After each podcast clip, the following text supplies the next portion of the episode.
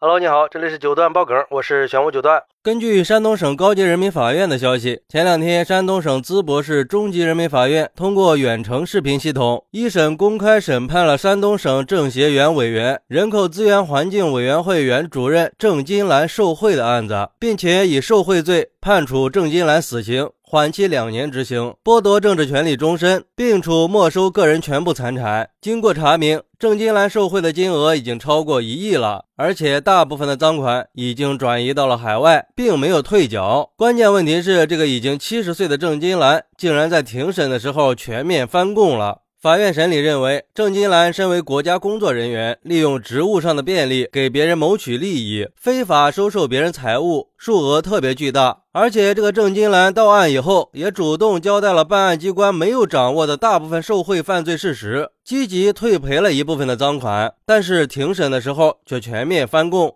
据了解，这个郑金兰是在退休五年以后被查的。可以说，郑金兰是完全丧失了理想信念，背离初心使命，把权力变成了谋取私利的工具。违规的给自己的亲属谋取利益，干地吃地，干矿吃矿，大搞权钱交易。二零零四年到二零一六年，郑金兰利用担任潍坊市委副书记、山东省地质矿产勘查开发局党委书记和局长的职务便利，给相关的单位和个人在厂房搬迁、矿权转让、企业经营这些方面提供了帮助。直接通过自己的亲属非法收受单位和个人给的财物，一共折合人民币一亿零九百二十三万。性质非常严重，影响特别恶劣，这么判感觉都有点轻了。而且据说这个郑金兰还曾经请求法庭从宽处理。讽刺的是，这个郑金兰还利用职务之便出版了几本书。就像一个网友说的：“这个女贪官明摆着是要对抗到底了，转移到国外的赃款还不愿意转回来，留给她的所谓后代去享受了。对于这种女贪官就不能客气。”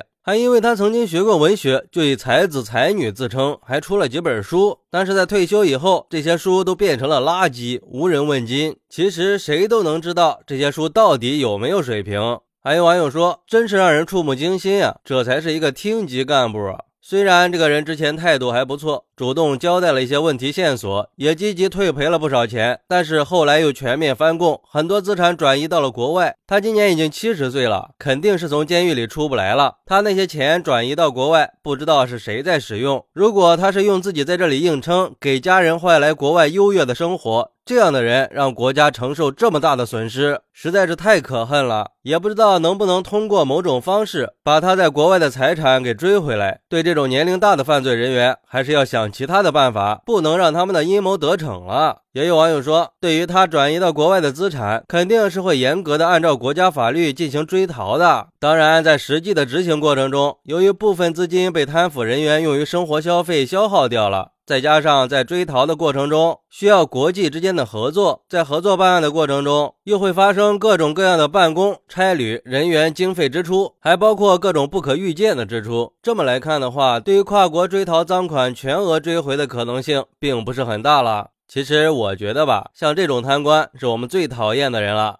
你就这还想从轻处理呢？想啥呢？一个多亿呢？关键是听说这老太太退休以后都没有收敛的意思。太万恶了。不过听说我们国家对于老年人判刑以后服刑的待遇还是很人道的。在国外，像这种人在监狱里该干什么就干什么，在监狱也是需要干活的。但是像这种贪官，七十岁以上基本就不用做体力劳动了，甚至还可能会受到优待，也不知道是不是真的。不过我想判他个死缓，真正目的应该还是想挖出他转移出去的钱，那可都是人民的血汗钱呀。好，那你是怎么看待这个事儿的呢？快来评论区分享一下吧！我在评论区等你，拜拜。